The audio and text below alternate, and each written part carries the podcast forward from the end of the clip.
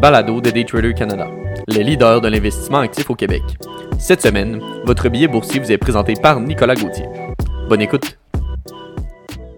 Billet boursier pour la semaine du 5 octobre 2020. Donc, après avoir regardé l'industrie du séquençage des génomes la semaine dernière, cette semaine, on va regarder quelques titres qui pourraient être intéressants.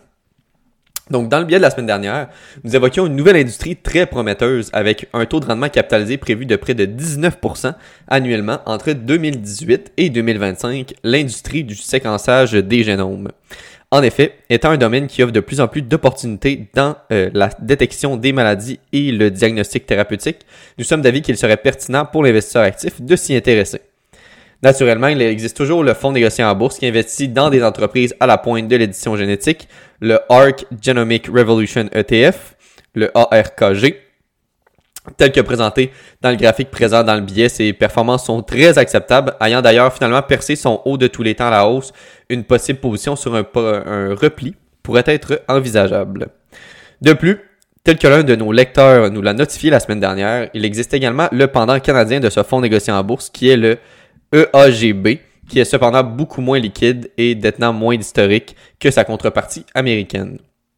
En revanche, pour ceux qui s'intéressent davantage aux entreprises elles-mêmes, deux d'entre elles sont apparues sur nos radars cette semaine, soit Illumina, qui est sur le Nasdaq ILMN, et Nvitae Corp, qui est sur le New York Stock Exchange NVTA.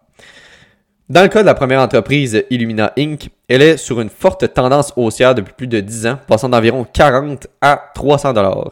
Cette firme vend des équipements de séquençage de gènes et est un chiffre de fil dans le marché en pleine croissance de cette technologie, se concentrant sur les domaines, des domaines tels que des tests prénataux, des maladies rares, de l'oncologie, de la génomique des populations et de la génomique des consommateurs. La soi-disant génomique des populations compare les séquences d'ADN des populations pour le gouvernement et les laboratoires de recherche, tandis que la, génomique des consommateurs est la technologie derrière les entreprises s'adressant directement aux consommateurs, tels que 23andMe et Ancestry.com. Je vous invite à aller les visiter si jamais ça vous intéresse. De plus, Illumina possède des équipements dans quelques 11 000 hôpitaux, laboratoires de recherche et établissements médicaux. Très profitable, l'entreprise génère aussi plus de 500 millions de dollars de flux de trésorerie libre chaque année depuis 2015, bien qu'il y ait eu une certaine volatilité dans ces chiffres.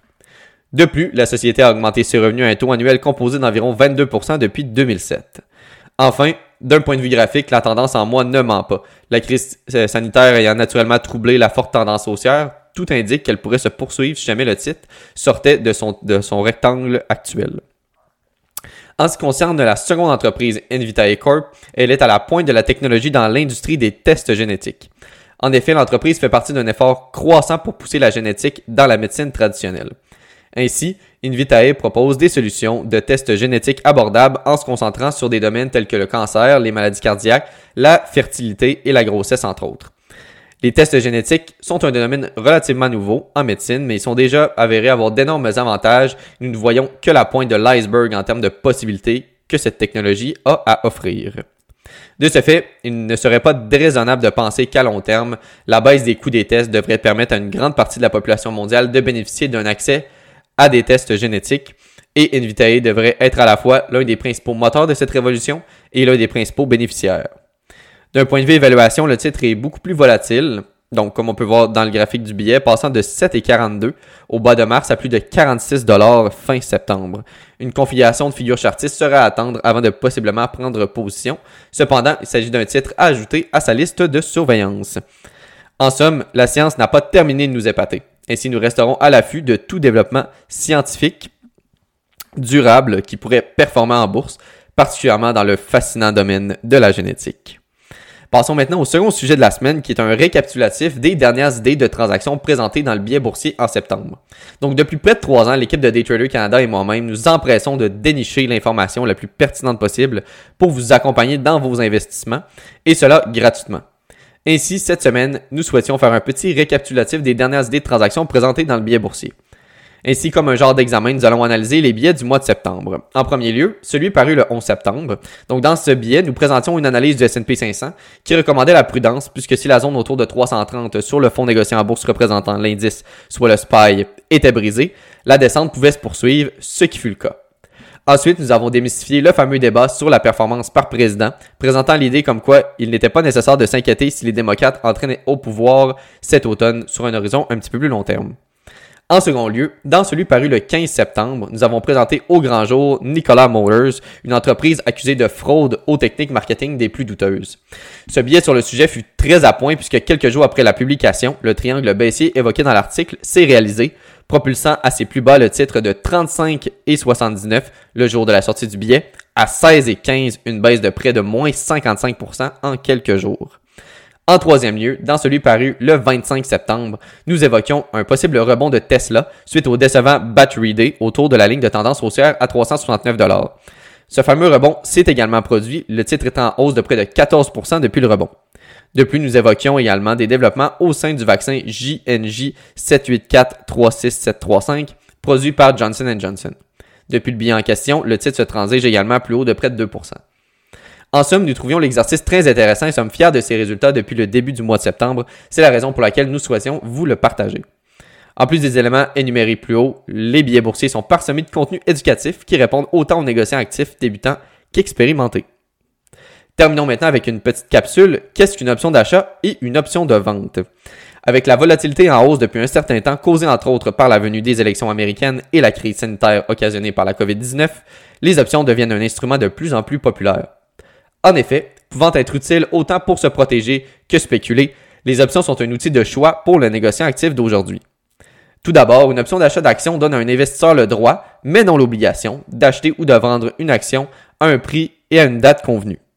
Il existe deux types d'options. Les options de vente, soit les puts, qui est un pari qu'une action va baisser, dans le même principe qu'une vente à découvert, ou les options d'achat, nommées call, qui est un pari qu'une action va augmenter.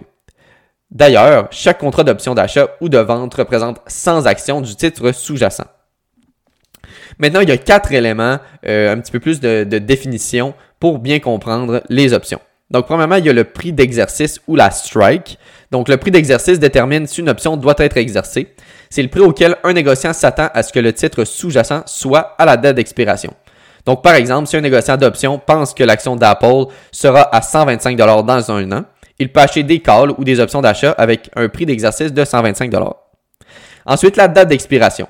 Les options ne permettent pas seulement au négociant de parier sur une action à la hausse ou à la baisse, mais lui permettent également de choisir une date spécifique à laquelle il s'attend à ce que l'action augmente ou diminue. C'est ce qu'on appelle la date d'expiration.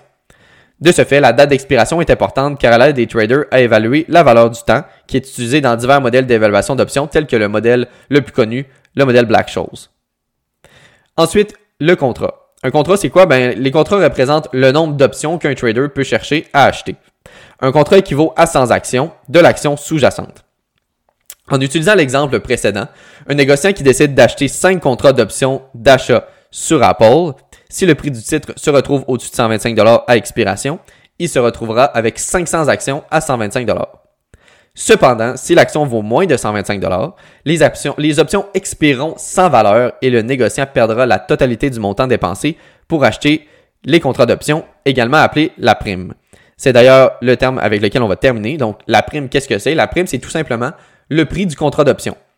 Ainsi, si un négociant achète le 7 octobre 5 contrats d'options d'achat sur Apple pour 2 par contrat, il dépenserait 1000 De plus, il est important de comprendre qu'au moment de l'achat d'un contrat d'option, euh, ou de vente, le risque maximum du trader est le prix payé pour la prime. En somme, la semaine prochaine, nous aborderons les lettres grecques, soit les paramètres qui ont un impact sur la valeur de l'option directement. Merci beaucoup d'avoir écouté le billet de cette semaine. C'était Nicolas Gauthier pour le billet boursier de Daytrader Canada.